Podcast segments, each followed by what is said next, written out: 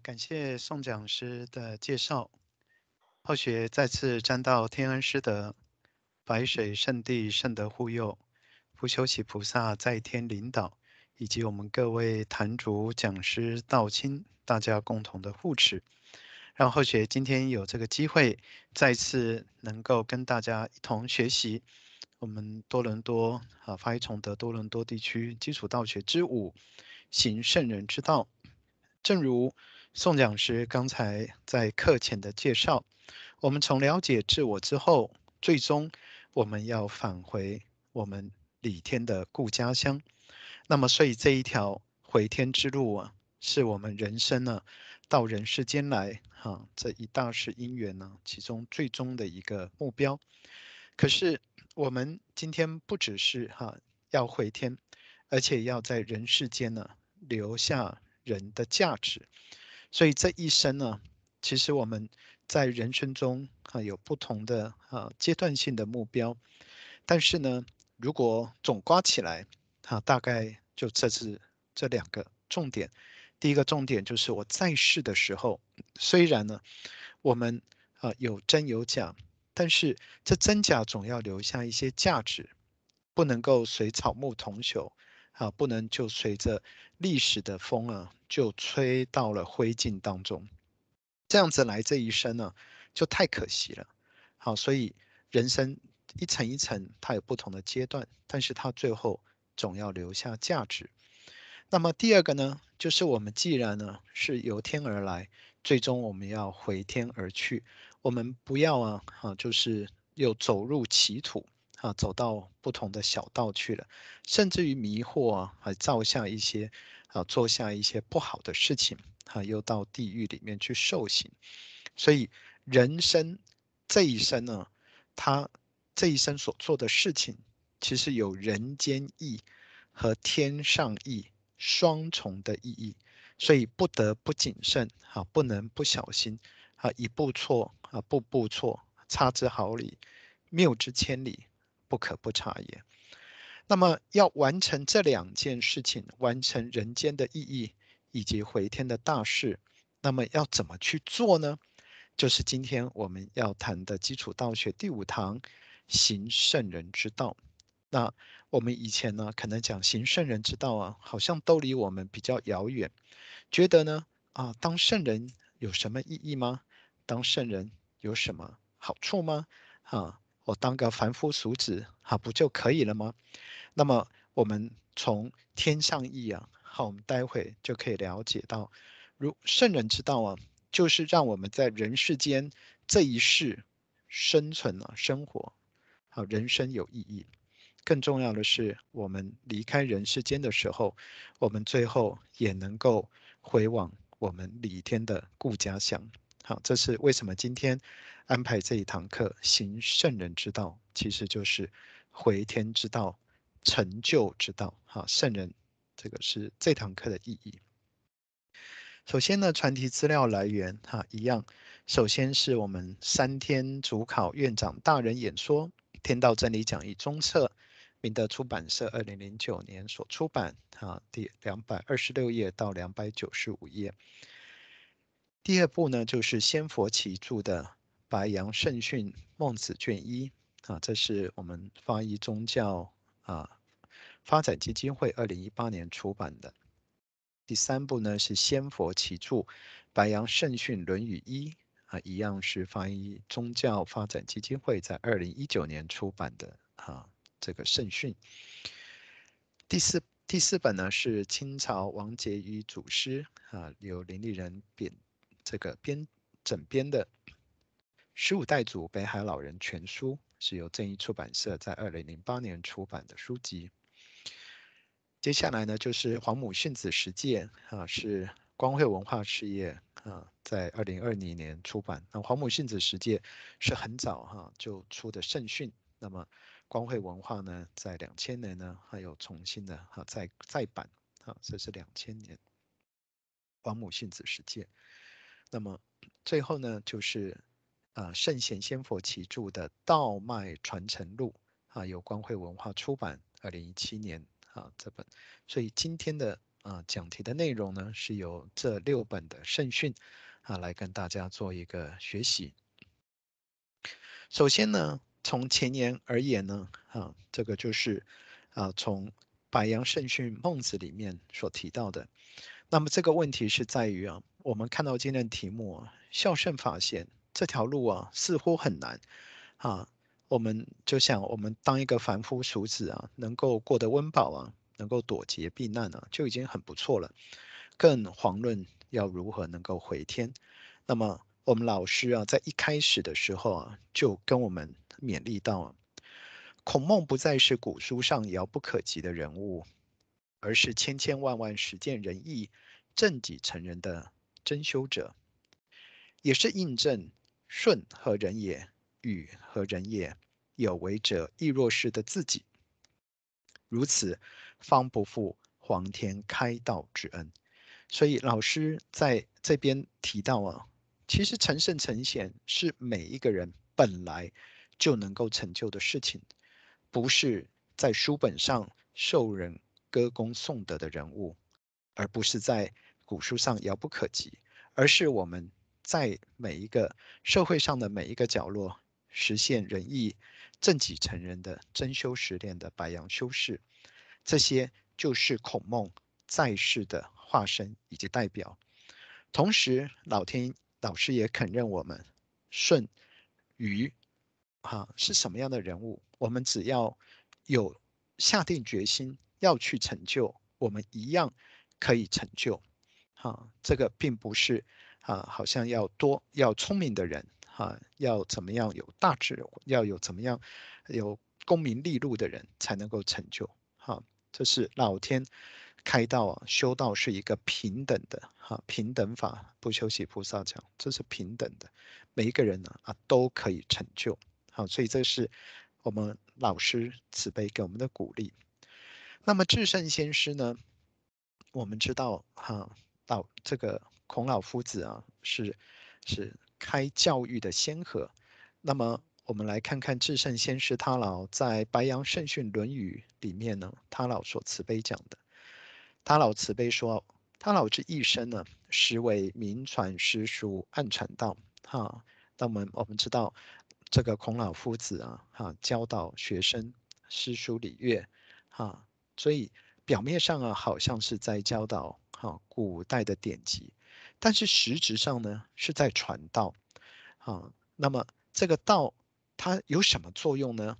意欲化人心，归于良善，端正社会风气，而力挽狂澜兮。所以不是只是教人呢，能够有功名利禄，啊，谋得一份官职，谋得一份工作，而求得人间的温饱。更重要的是，能够正人心，归于良善。让整个社会能够归于和谐，这个大家都知道。孔老夫子在春秋时代啊，啊，这个君不君，臣不臣，父不父，子不子，礼崩乐坏啊，是一个这个社会风气啊不是很好的时代啊。但是呢，所以孔老夫子真正啊开始教学，一生人生最大的理想，其实是帮助整个社会回到祥和的社会。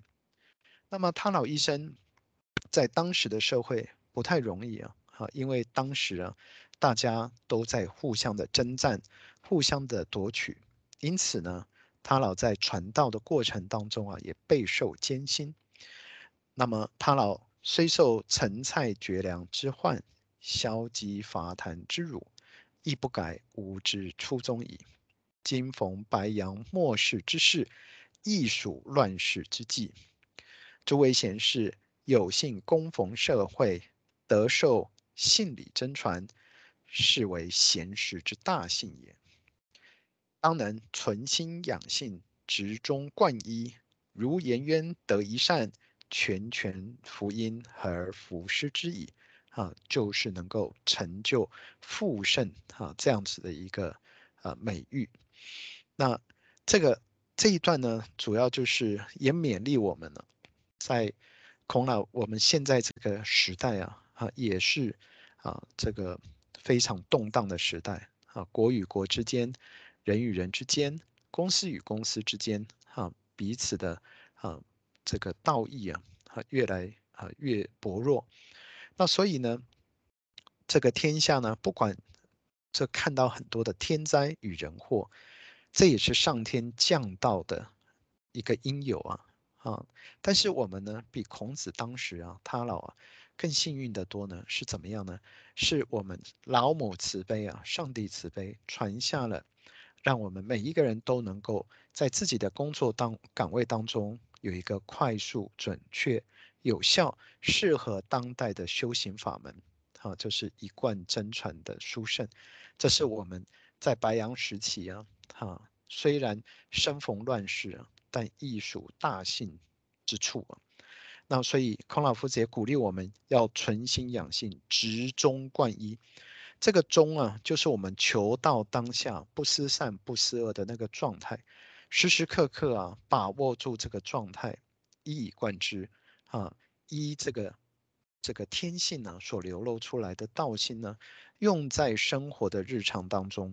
因此，我们不需要抛家舍业，我们不需要哈离群独居，就能够在这个社会当中啊，以自己的啊庄严的内心为佛殿啊，庄严的佛啊居于其中，以生活当中的所有的事情呢，作为一个修炼的场所。所以，虽然我们没有出家，但是呢，我们的心呢，就如出家人一般呢，在尘而不染尘，以此修行呢，处处都能够二六十众，啊，以达圣域显观。好，所以我们修行的场所就在我们的家庭，就在我们的学校，就在我们的工作场所，就在我们的社区邻里，处处都是我们的修行处所。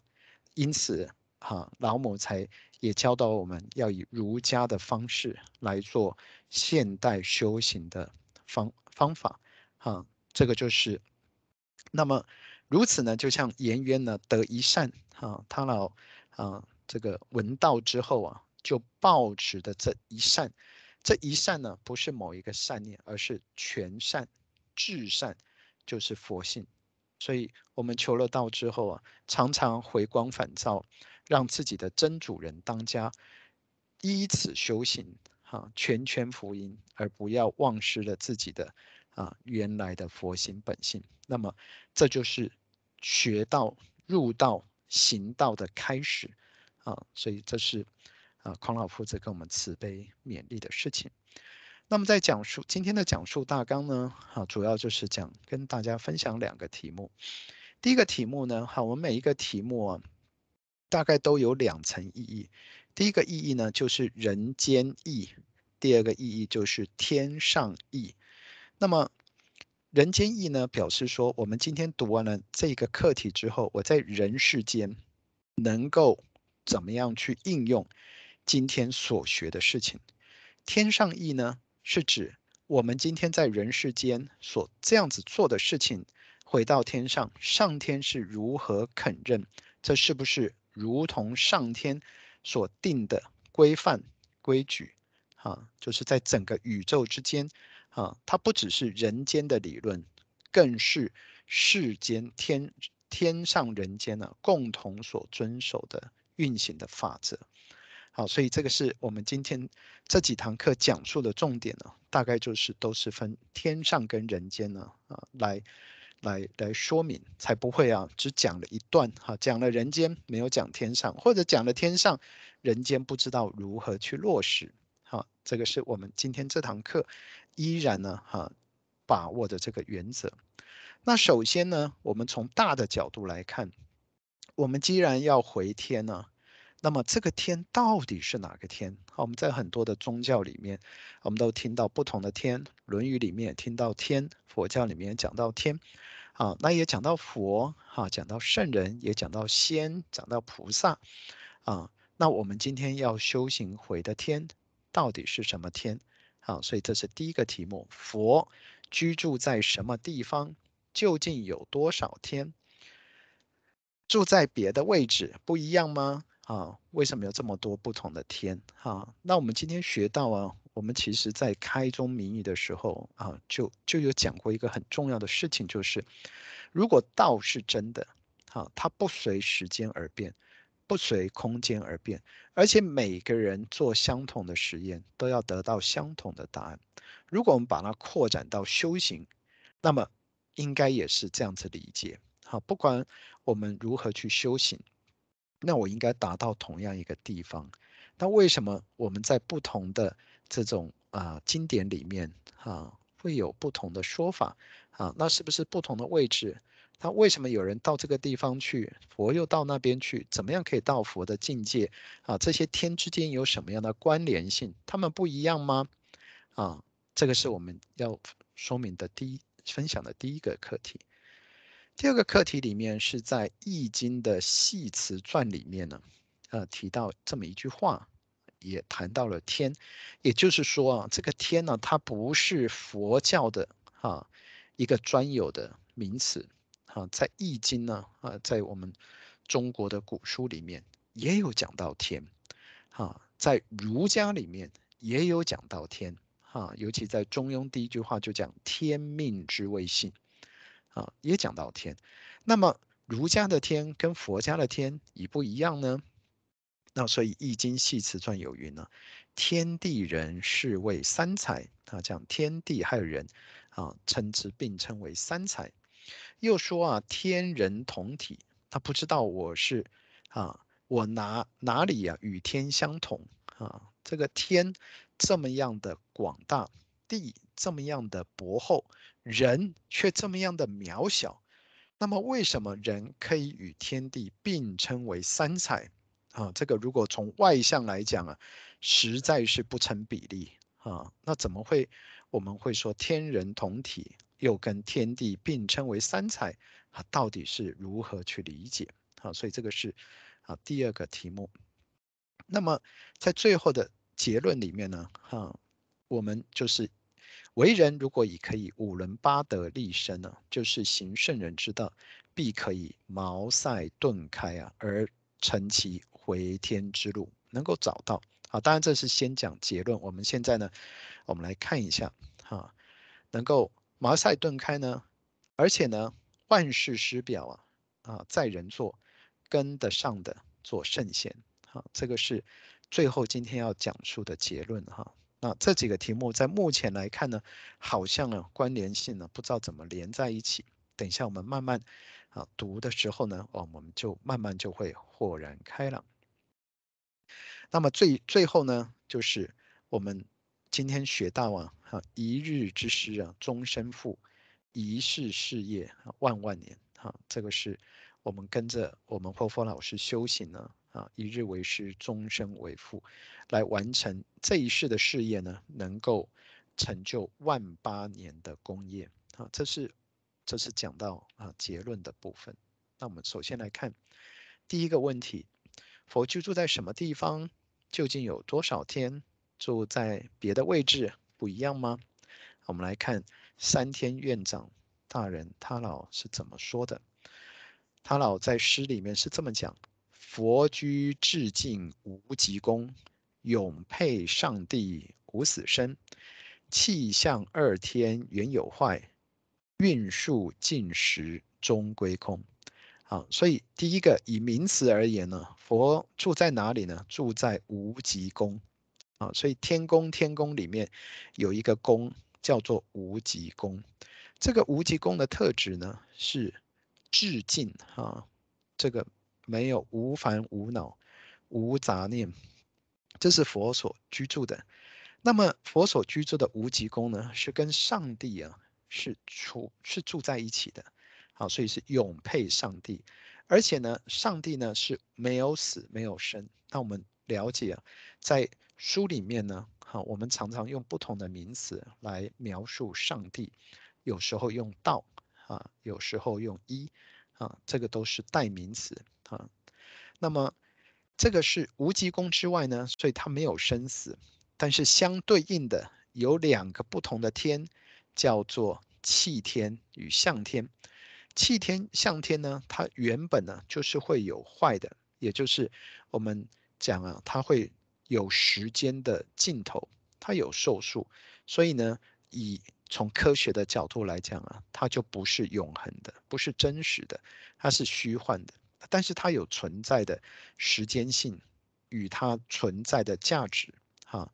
但是呢，不管怎么样，运数尽时终归空啊，时数到了，啊，时间到了，这个气天相天呢，它总是会消失的。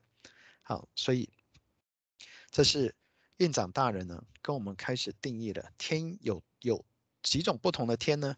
有三种不同的天。好，那这三种不同的天是怎么样呢？我们来看看。首先，第一个我们就来看这个黄母训子时诫。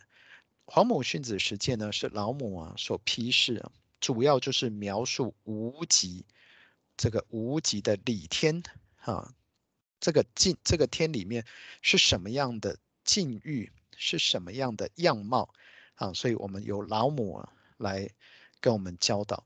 那么在黄母训子十诫第一诫里面呢，老母就慈悲讲到：一诫告元佛子细听根源，经笔动泄尽了天机妙玄。忆当初天未分，浑沌未判，杳冥冥无人我，空空一团。好，这边讲到了，就是宇宙之间呢，刚开始啊，也没有天，也没有地，啊，浑沌呢。我们大概也可以感受到，就是这个空间里面充满了很多的物质，啊，但是呢，也没有说啊，有一颗星球挂在天上，也没有说呢，哈，这个河汉星斗也都没有，就是明明渺渺啊，也没有人，哈，这个好像空空了一团，啊，在那个地方啊，就看不出有什么物质在里面。那么当时呢，九六亿元佛子先天同聚。无忧愁，无烦恼，自在安然。先兄弟，先姐妹，母生来伴，随母来，随母去，不离身边。哈，所以物质界讲完了以后，就接讲到我们接下来就是我们原来的佛性。我们原来的佛性呢，原本就在先天，先天就是天地生成之先呢。所以在当时物质界里面没有天，没有地，就混沌一团的时候。那么我们的灵性呢，原本就跟老母啊共聚一堂，无忧无虑啊，啊，互相的陪伴。那么极乐国任逍遥，随意玩耍，这就开始讲到无极理天的天境的妙义啊。乘青龙，跨彩凤，无量尊严，不惧寒，不惧暑，无数无管，无阴阳，无对待，至理纯然。所以在先天的理天的国度里面，因为没有日月，哈，没有这种阴晴的这种这种运转，所以没有寒暑，啊，也不会受到我们这个肉身意念的束缚，所以呢，没有对待，哈，完全呢都是一片理性纯然的天性。那么暇无事任遨游，先天妙景。闷倦来，或下棋，或将琴弹；吃的是仙桃果，琼浆玉液；穿的是登云鞋，仙衣仙衫。论无极，为圣域，至善宝镜，静而应，通万化，万类根源。所以这边也讲到啊，这个李天的故家乡啊，就是就是纯善、纯纯这个。圣域宝镜，而且呢，没有没有没有这些征战呢，哈，都是非常的祥和，而且呢，每一个人呢，他都是怎样应通万化，哈，在天上啊，我们不用讲太多话，我们看一下这个心意交流啊，啊，就知道彼此的心意，啊，这个大概是先天上面的呃描述，哈，那么但是呢，这个。好时光啊，大家都觉得很好啊。但是这个宇这个宇宙啊，还有另外一件事情啊，除了理以外，哈，我们的灵性呢，除了理以外，还有外界的这些现象之外呢，还有一件事情叫做气数啊。气数的意思啊，就是这时间到了以后，它就开始运转啊。我们了解太极啊，就知道这个天行健，君子以自强不息。所以老母在前页里面讲到，人有这个天理有一个理性的，也有一个直性，直性的就是物质的存在，所以你看不清楚，但它就在那个地方。那这两个事情呢，本来是本来是各自啊没有互相的运行的，但是时间到了，就从那交子会气数已到，为母我命七佛治理坤乾。那么这一切的物质啊，如果就是一直这样子摆着啊，那么它就没有价值，没有意义。这个生，这个宇宙之间就没有生机。啊，各位前天看到这个种子，如果摆在那里。土摆在那，它分开来啊，它就没有生机。一直到什么时候？一直到有一个人来啊，觉得这个地方啊太荒凉了，感觉不好，所以呢，把这个种子啊种到土里去，浇水施肥。看到这个花啊慢慢长起来的时候，你就发现了、这个世界就活了起来，它就有生命力的展现。这就是自然呢、它原本它就是如此啊。所以气数到了以后呢。那么老母啊，就命七佛治世啊。我们这个以后有机会再谈七佛治世啊，三佛收圆啊，七佛治世，这就是整个天地开始生成啊的时候。那么万八载气数足，天始成就。经过一万零八百年啊，那么时时候到了，这个天呢，哈，它就开始啊，这个完成了。又待至丑会满。地始完全，又就经过一万零八百年的丑会，那么这个凝聚啊啊，这个地球啊，就我们看这个宇宙之间呢，有星星的星球，它就生成啊，所以它这个混沌一团就开始分开来了啊，有有的在天上，有的呢啊，就我们这个地球啊，诶，它就完整了。那么清气生为天盘呢，布置星斗，浊气降凝为地。湖海山川，这个就是气开始运行了啊！气它它就开始哎，把这个轻的就往上走，你就看它它有运动的轨迹。浊气呢，它就开始往下降。好，我们这个做很多科学的实验呢，也会发现哎，氢气就往上飘啊，像这个干冰呢，它就往下沉哈。这个它里面到底是什么物质？好，等一下飘开了也看不见了，但是你就可以看到它的轨迹。所以这是宇宙当中的第三种现象。我们刚刚讲物质，讲能量，还有一个就是气。哈，这个气就开始运行。至隐晦呢，天地交日月合照，合阴阳，会阴阳合阴渊呢，万类生存。隐晦到的时候呢，这个这个日月啊。星辰都布满好了以后呢，那么就开始天地就开始运行，好，这个你就发现它就它就开始动起来了，动起来就有日月，在地球上呢，啊，它就有水汽，啊，有阴阳，有日照，有水汽，就开始怎么样？就开始有生物的出现，所以科学家到一个地方啊，去看看它适不适合人类生存呢，就看看它有没有水，啊，只要有水。有日光，它就可以孕育生命啊！这就隐晦，天地交，日月合照。那么此即是啊，先天妙开辟之本啊！所以天地的运行呢，啊，跟我们现在科学家的研究啊，哎，好像就是互相的吻合。那么无极静，太极动，黄极坤干。无极啊，讲的就是我们的佛性啊。这个太极呢？就开始了，就是无极生太极，太极就我们看那个太极图啊，一个圈圈，这个圈圈呢叫无极，太极呢就分成了阴阳，哈，就是这日月啊，它就阴阳。那么最后呢，太极阴阳在转动的时候啊，哈，这个像日照啊，早上晚上的交替，哈，这个乾坤啊，这个就开始有怎么样，黄极就开始万类啊，各个。各种的种类啊，就开始生生不息，啊，这个就这个就是啊天天地的生成。那么道即理呢？理即道，虚灵之妙。道生一，一生二，二又生三。这个道啊，讲的就是老母，讲的就是无极。啊，无极生太，这个道啊，老母啊生下来，这个这个无极啊生太极。太极又又又开始运转，这个三呢就是阴阳的啊交汇这个呢，啊，就是天地开始的生成。一本善，万书啊，万书哉！自无入有，其奥妙是神仙呢，亦难尽言。所以，我们这边呢，试图啊，老母试图啊，教导我们天地生成的这个这个过程呢。但是呢，它真正奥妙之处，哈，如果我们问哈，啊，为什么会这样？为什么这样？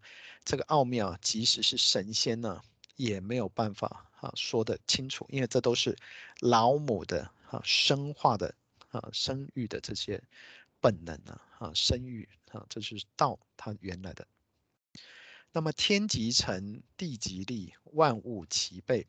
好，这个所有的这些动物啊、植物啊、山川河海啊，诶，都有了。但是呢，东土里无人烟，缺少女男。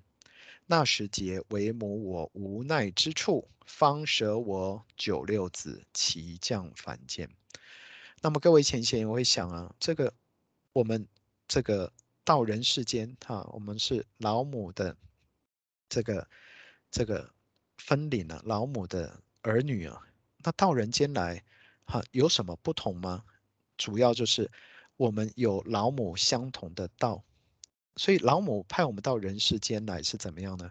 是要来治世来的，是要让这个世间呢，它要能够合道，要能够合上帝之意，这样子看起来啊，它才有才有这种欣欣向荣的感受啊，而不是只是物质的成长，但是看起来啊无序杂乱啊，这个就不是上帝啊，这个这个宇宙运转呢，它原本的。意涵呢，啊，但是不论怎么样，就是这两章要跟大家分享的，就是原本的无极宫啊，无极的清净之地，到我们生天生地啊，这个气数开始运转啊，这样的一个过程。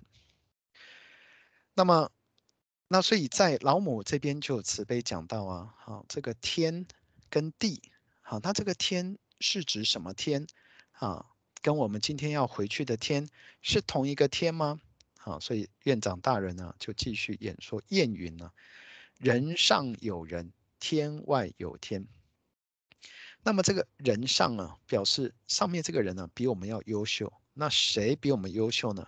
啊，表示圣人啊，表示能够他怎么样成为圣人？为什么他们可以成为圣人？等一下我们就会再继续看。天外有天，哈，这个。这边讲的，哎，天这样告诉我们，这个天好像有层次。那这跟我们刚才讲的理天啊，又有什么不同？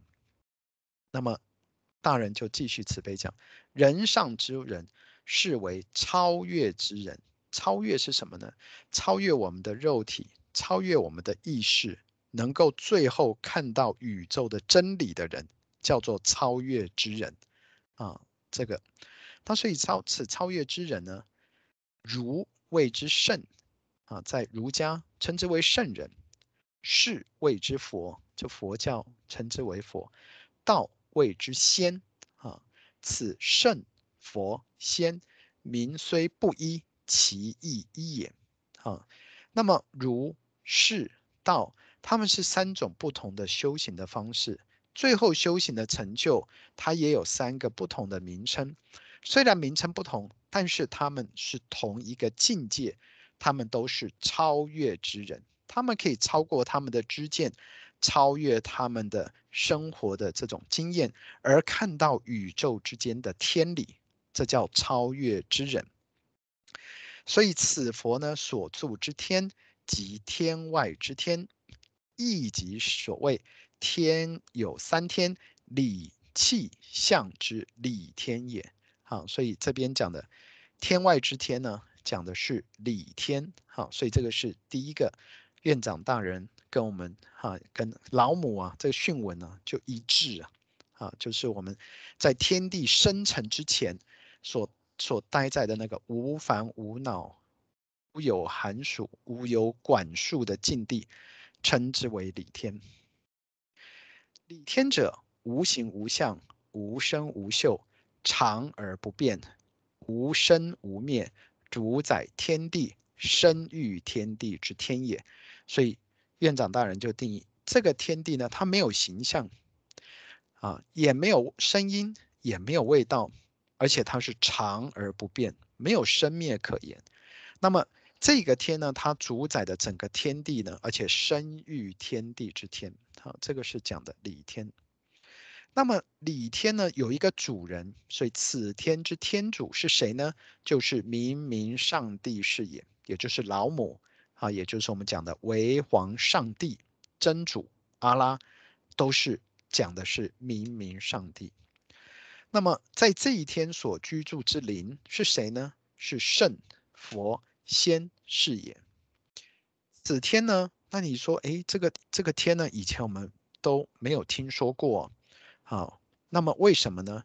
那么大人就慈悲讲，此天呢，非至普度之期，常人不易知耳。哈，所以不是在大开普度的时候，以前的人呢是没有听说。所以正所谓，至敬礼天呢，无边好，无缘无分，难啊遇着难。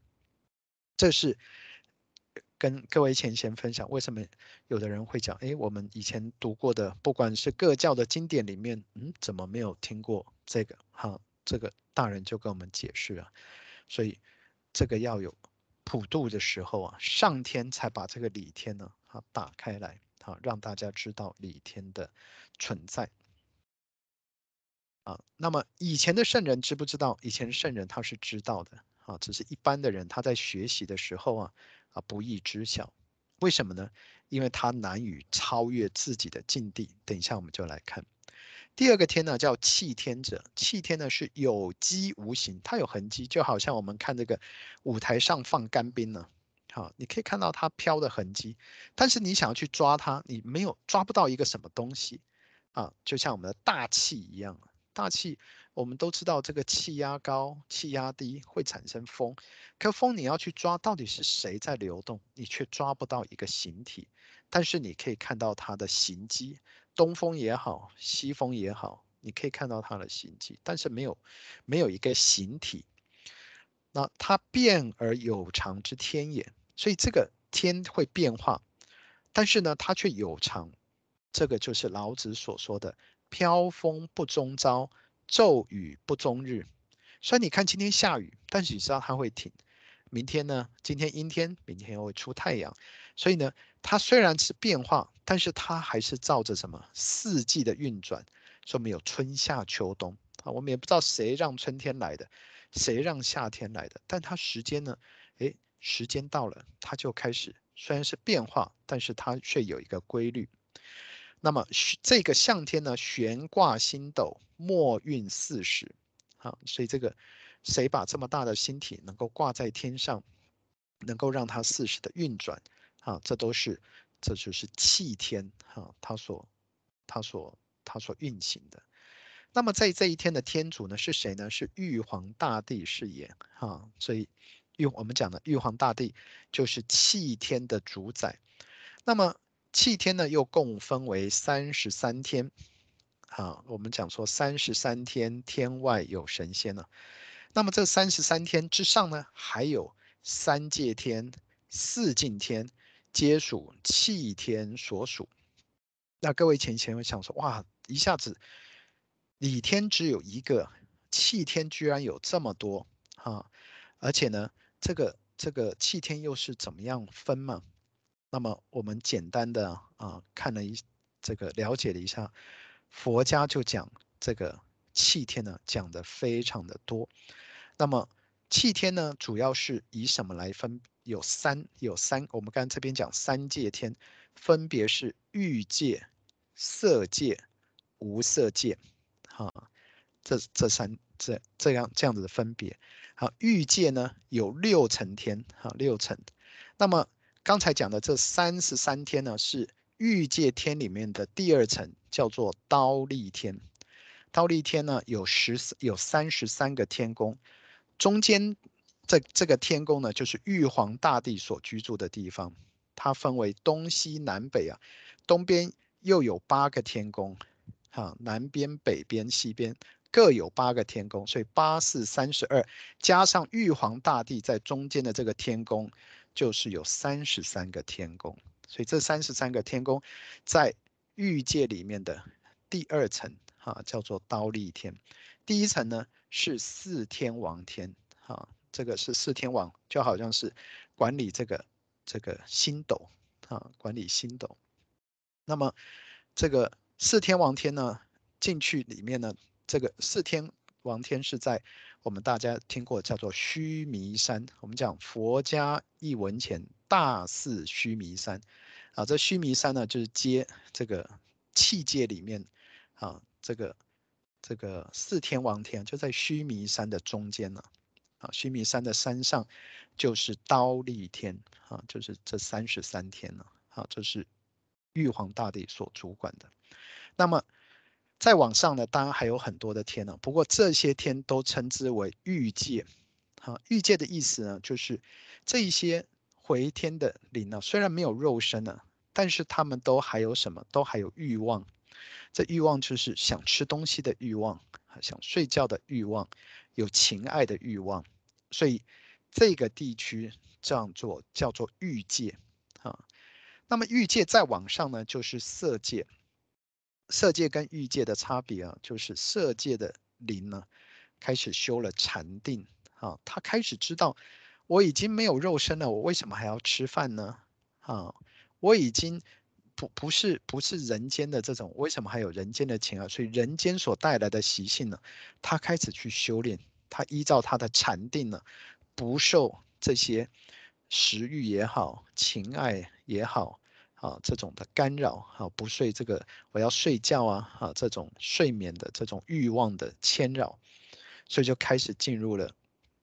这个色，这个啊、色界哈，就开始把这些欲望啊，只有禅定，所以他有初禅啊、二禅，这样一直禅定呢修，所以这个色界呢就有十八天啊，有十八层。其实这个天呢，后学的理解就是你修行的层次越高啊，放下的越长。我们讲说，为学日益，为道日损，就是你把这些啊，不是你本职的东西啊。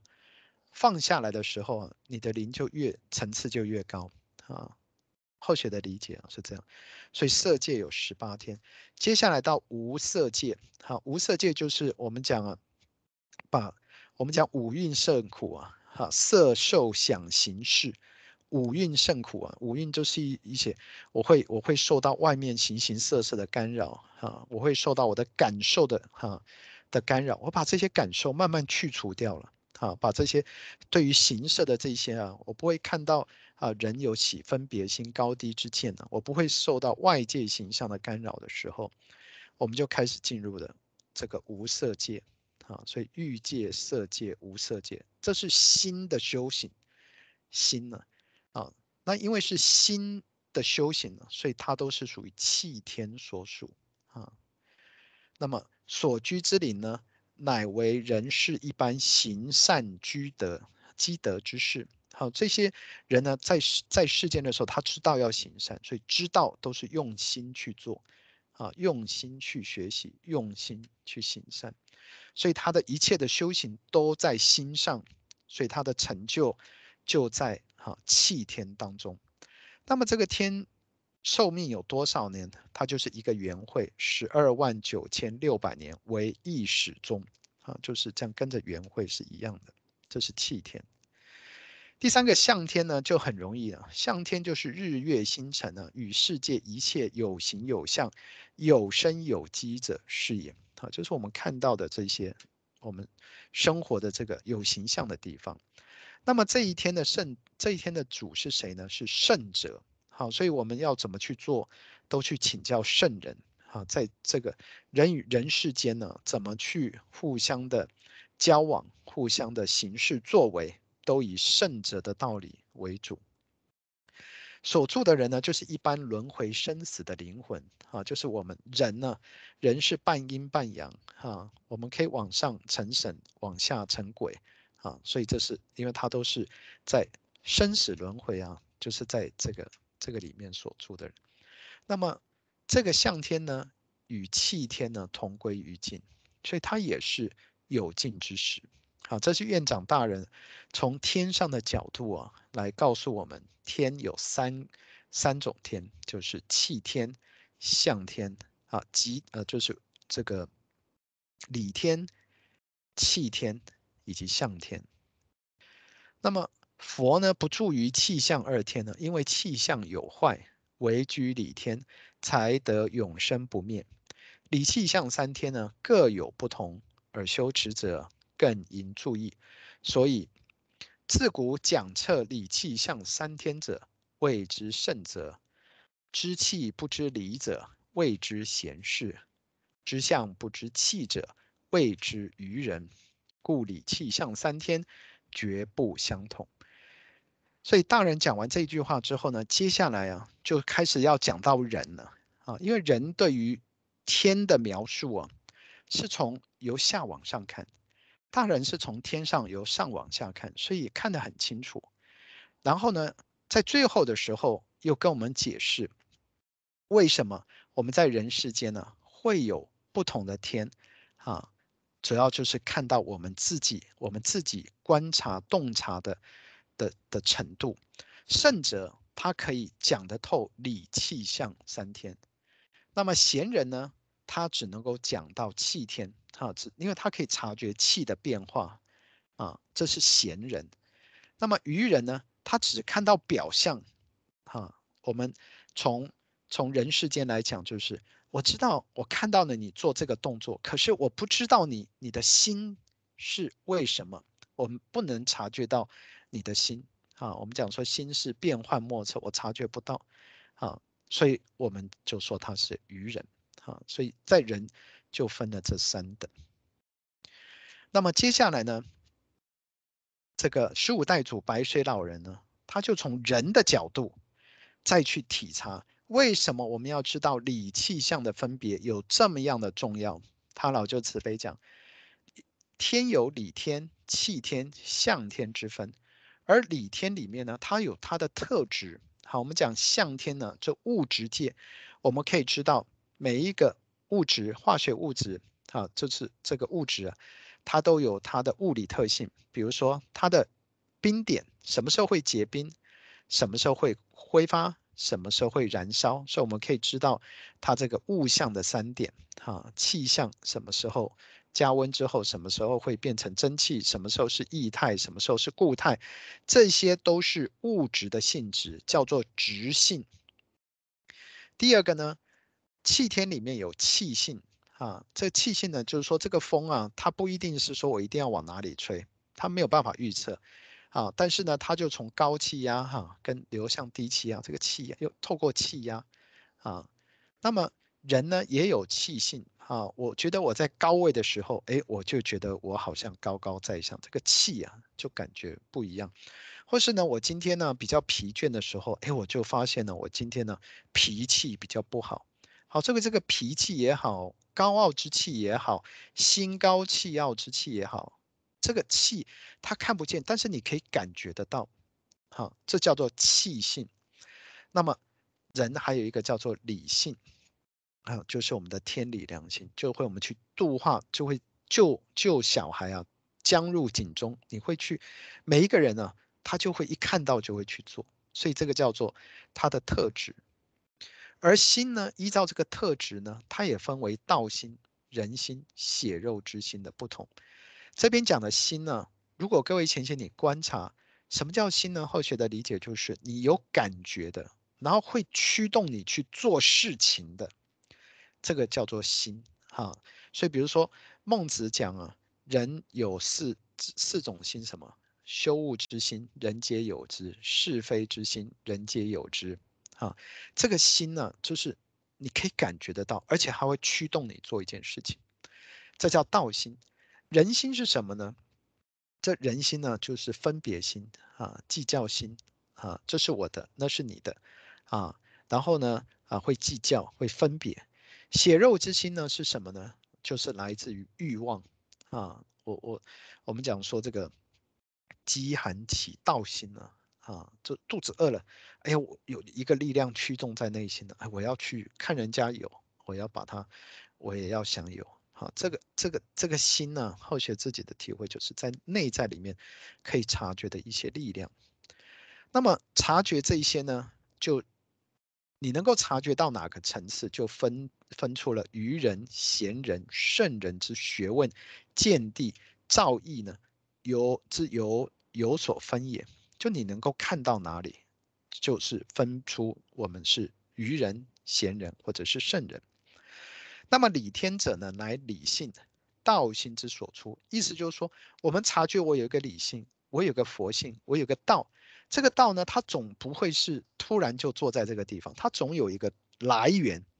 所以这个来源在书里面就定为理天啊，它从理天而来，要回归理天而去。这是理性道心之所出。理者无极之真，所以就。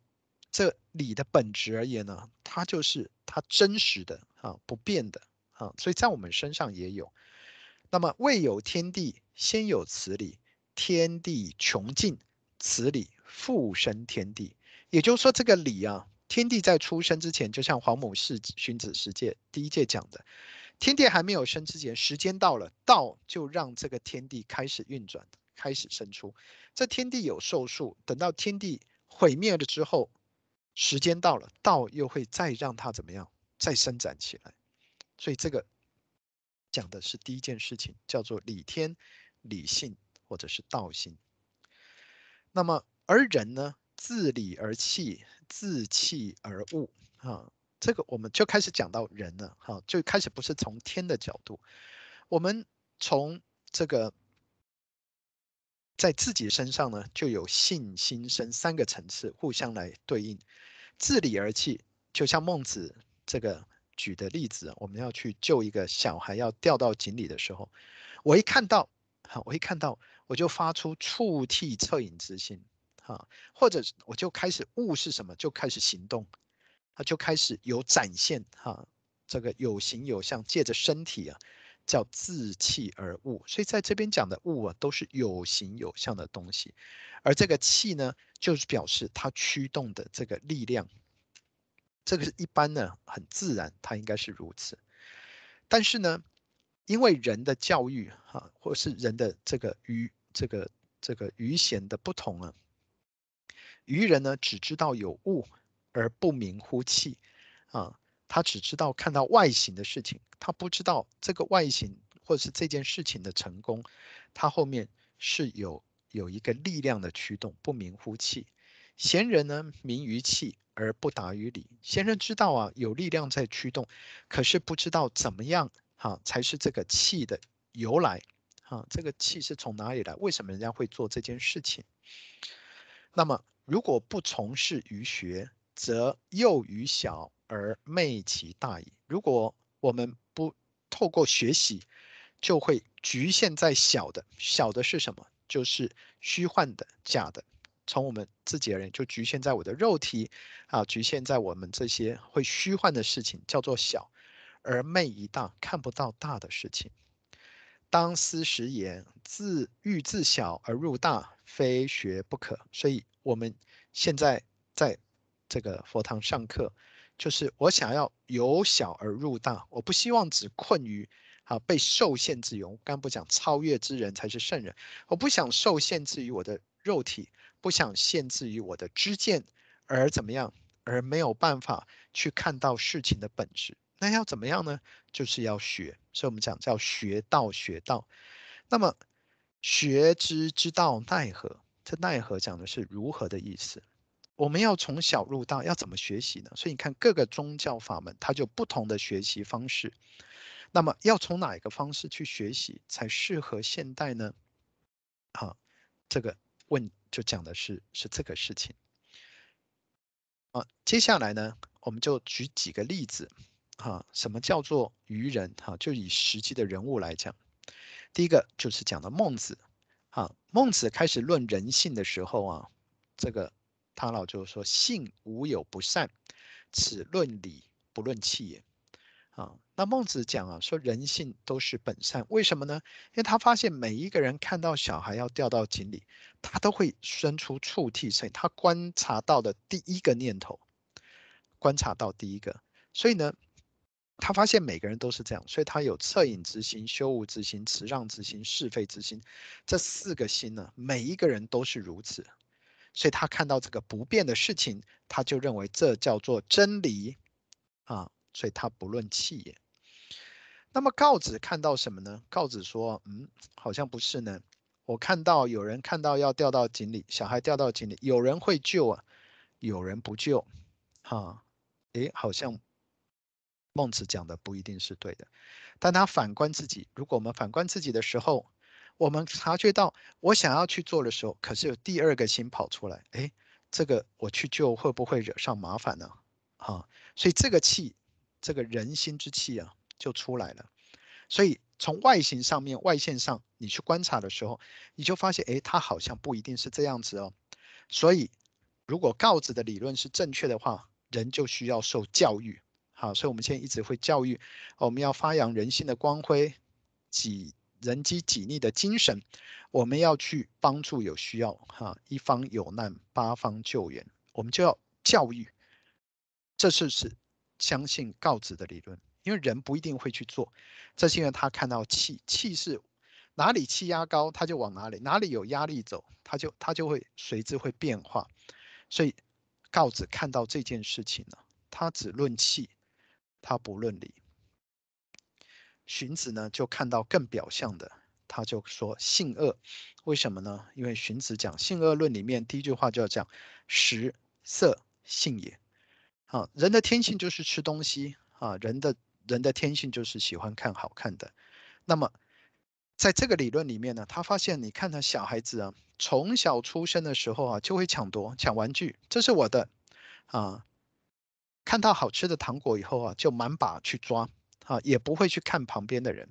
所以你看他这个行为啊，他这个一定是人性本恶。那怎么办呢？透过处罚啊，让他不敢去啊，所以就透过暴力的手段呢。啊，来加以制裁，那这就是荀子，所以法家就从荀子开始啊，啊，严刑峻法。为什么呢？这个时候荀子他看到的是什么？看到的是欲望，他只论乎欲也。那么论欲者呢，则性有恶而无善，所以看到所有的人都是坏的啊，这个。而论气者呢，则性有善有不善，而非至善。至善的意思就是啊，最高的。啊，它可以包容的，啊，它不是以观念是非想啊讲法来评定的。论理者呢，然后知啊，性无有不善，而谓之至善也。啊，像父母啊，对我们小孩就是包容，所以包容是靠爱，爱是出自于至善。啊，他不是不是说我今天是谁的小孩我就爱，不是我的小孩就不爱。啊，他就是这个就没有没有这个分别。那么，荀子呢，言性恶，知有象而不知有气也。啊，他知道他这个行为，他只知道他有这个行为，所以他用行为把它遏制，但他不知道他今天为什么会去偷盗，是因为他肚子饿。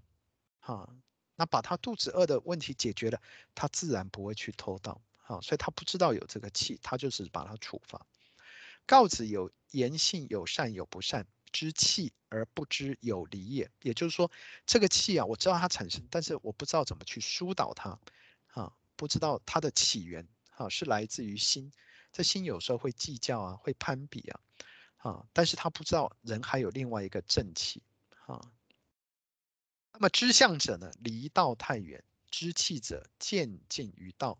论理者，则至于道理，所以至于道。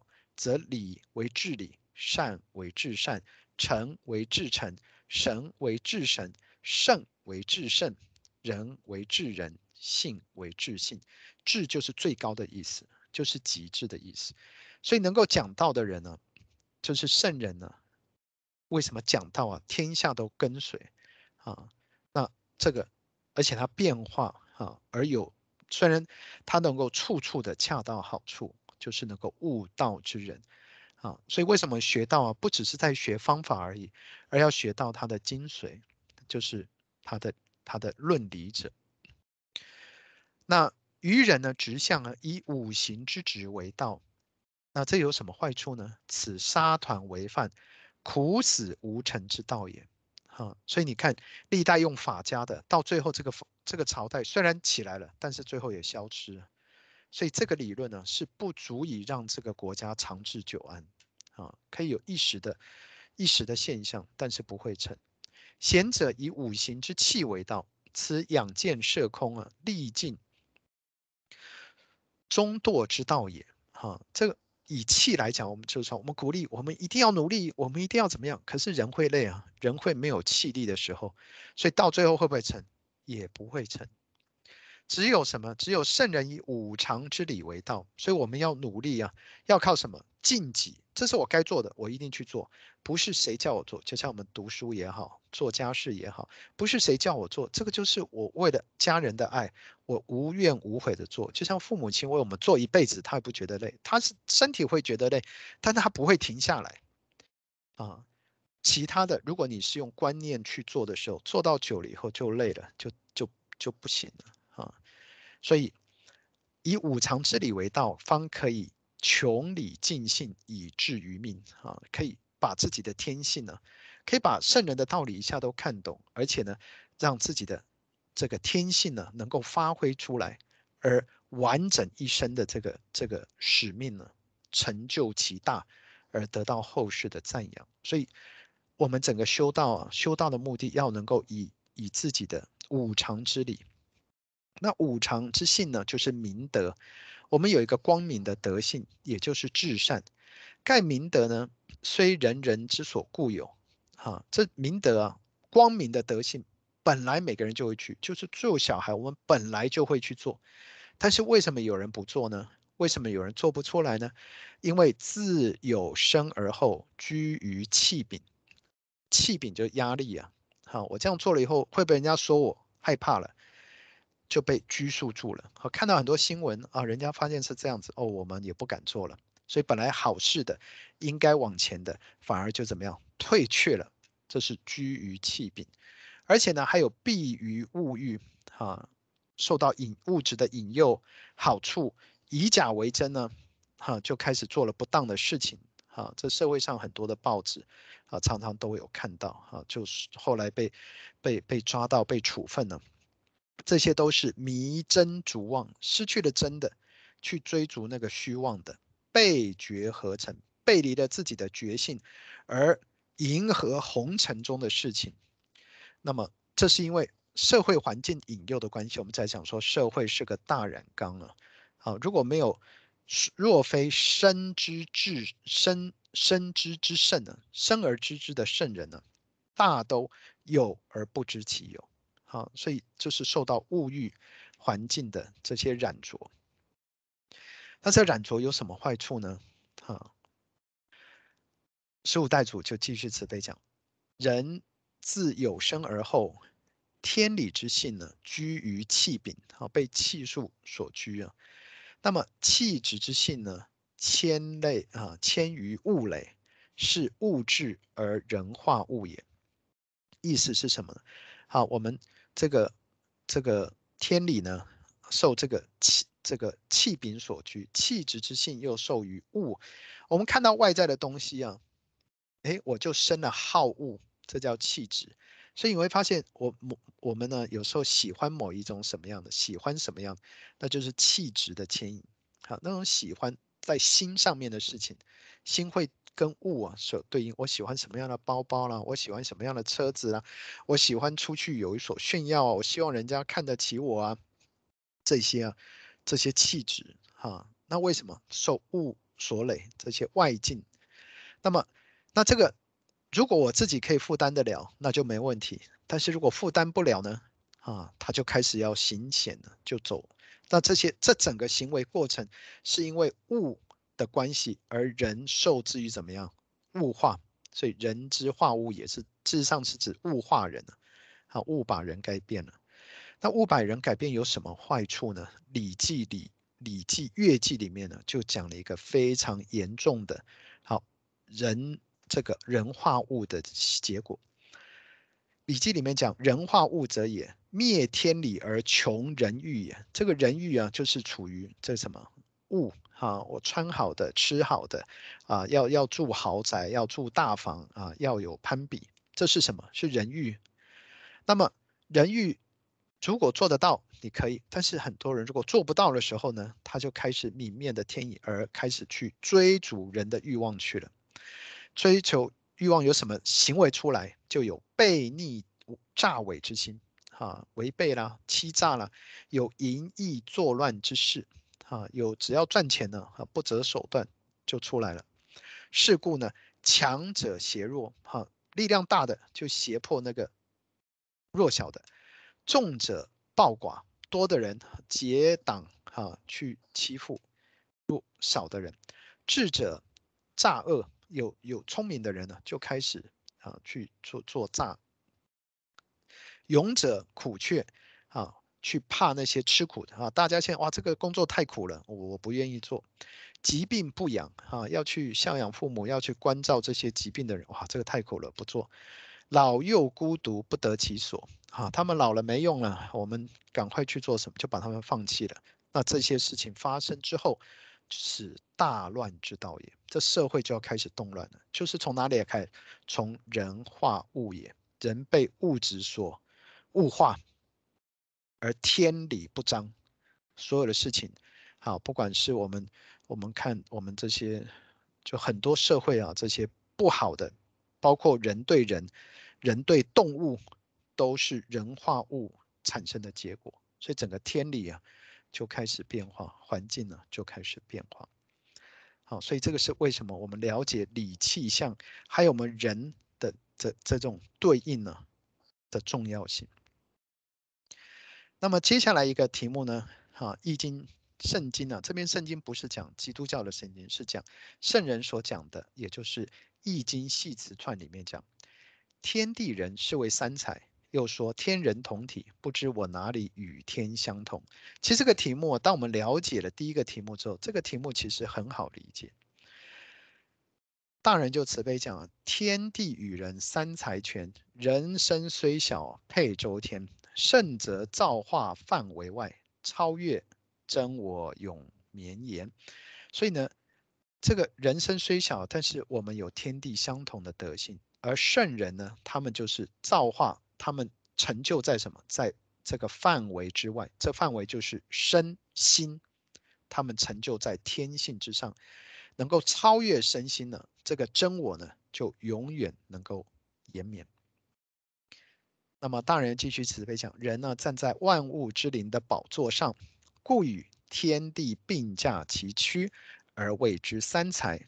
古圣有言：“天人同体”，可见人之尊贵，超于一切也。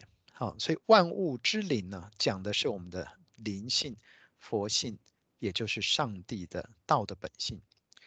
然人与天啊，何处相同而？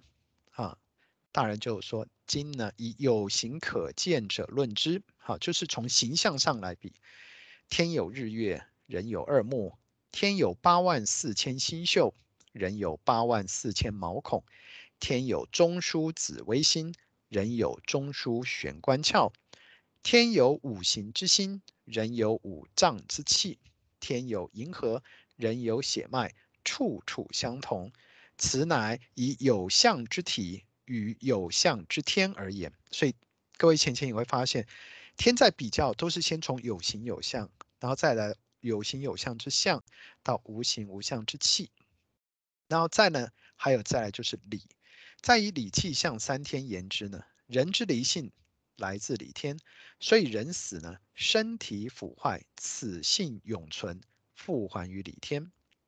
那么人呢，还有魂魄，哈，这魂呢藏肝，破肠肺，它是来自于气天，所以这个人精气，这个气强不强，是看他的魂魄。所以，我们如果熬夜啊，就伤伤肝了啊，这个耐性就没有了啊，所以就容易暴怒啊啊，这个这个气啊，就就不容易平和。那么，所以这是讲魂魄。所以呢，人死的时候呢，气仍还于太空，此乃与气天相通。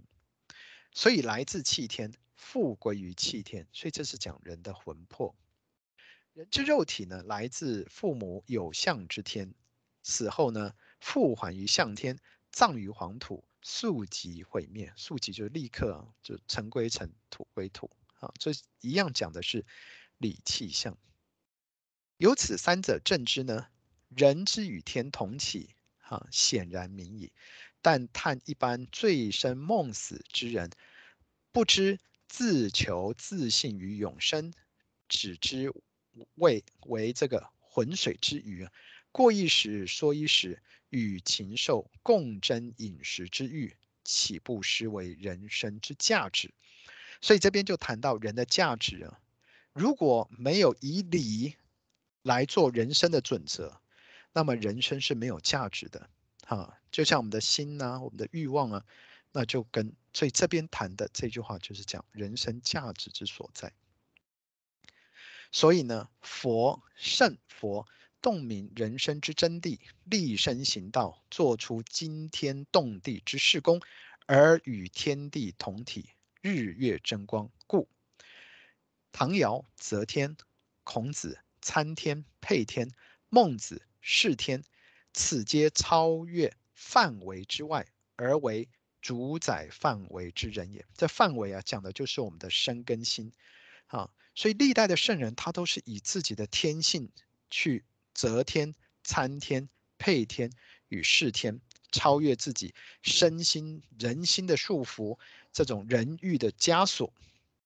因此，是以流万世流芳，人人崇拜。好，所以这边呢就变得非常的重要。他谈到的就是人生的价值。所以大人他老愿我们各位聪明俊杰志士，闲来效法古圣伟大之作风，成为一位超越之圣神。如若将自己轻视，生同草木，死为孽鬼，岂不修哉？啊，这个就给我们一个很大的鼓励。那么北海老人呢？哈，也在《道脉传承录》啊，哈，降笔词语。他老慈悲讲：天命之谓性，率性之谓道，修道之谓教。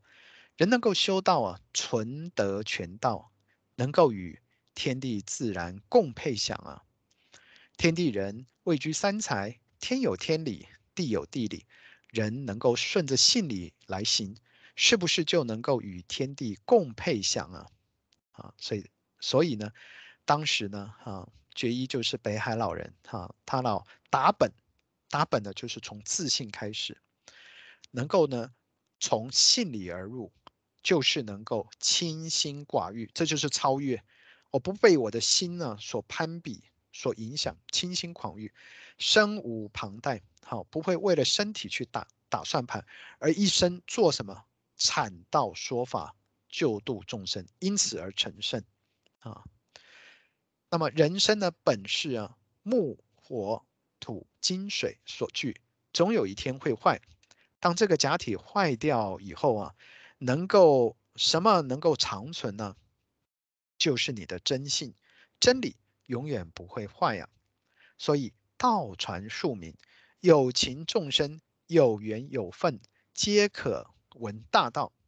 幕后呢，收圆应真如，只要你们肯修肯办，必定能够连占花香，就是有成就啊。就我们刚开始谈到的这一生呢，我们除了生活哈，这个一层一层把自己生活、学业、家庭安排好了之后，这不是人生的究竟，不能说我我我我我我要了还要更要。但是在自己的圣业，在自己的会命上面，却没有一点下功夫。说我很忙啊，我很忙，这都很可惜，这都是舍真逐妄啊。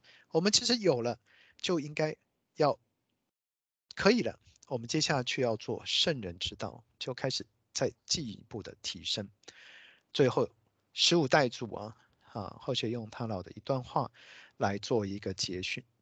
做一个结论呢，让大家可以知道，如果我选错目标，或者是没有往上提升，会是最后是什么样的境地？他老慈悲讲：一指能明经千卷，三教心法应应然。我们得到明师一指点呢，那就是上天教导我们学到方法，快速准确，让我们一开始就明心见性，依此修行，哈，就开始。跟其他的过往的宗教法门呢，它就是就殊胜之处，一看呢，点开了玄关之后呢，三教的心法我一看应应应然，就互相能够契合，不是靠记忆，不是靠敲打念唱，它就不是，它能够以心应心，这是一贯身传我们老师师母啊，天命名师传道的书圣，我们求道的书圣。